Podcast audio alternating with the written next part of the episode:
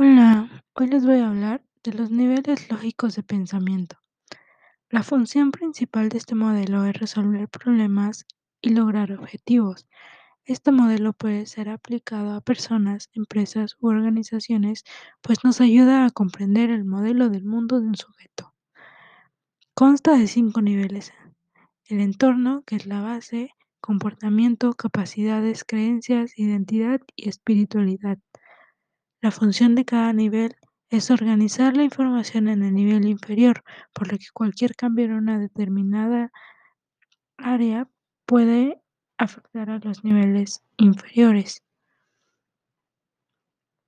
Como les mencioné, el entorno es el primer nivel y se refiere al contexto en el que nos desenvolvemos. Puede ser familiar, profesional, de amistades, académico, entre otros.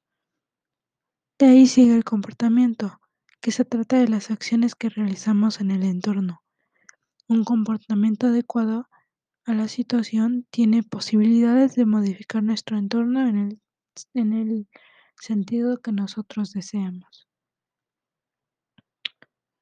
Enseguida viene las capacidades, que son las competencias y aptitudes que empleamos para poner en práctica nuestros comportamientos.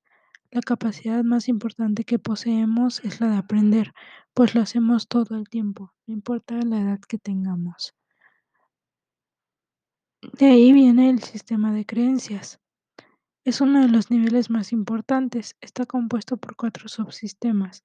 Las creencias es una afirmación personal que consideramos verdadera y que afecta la percepción que tenemos de nosotros mismos y del mundo en general. Los valores, que son las creencias cuya convicción marcan la senda por la que nos conduciremos el resto de nuestras vidas. Los criterios, que son las normas que nos permiten saber cuándo un valor ha sido satisfecho.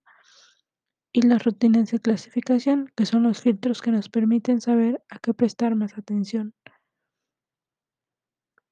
De ahí sigue la identidad que es la imagen que tiene uno de sí mismo. Puede ser, puede evolucionar a través del tiempo, ¿verdad?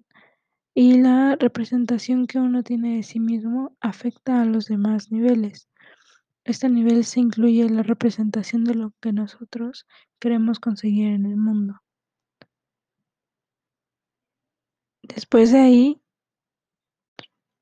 después de ahí sigue el último nivel, la espiritualidad, y que va más allá de nuestra identidad, pues existen esferas que nos sobrepasan y que incluyen a otros además de nosotros mismos.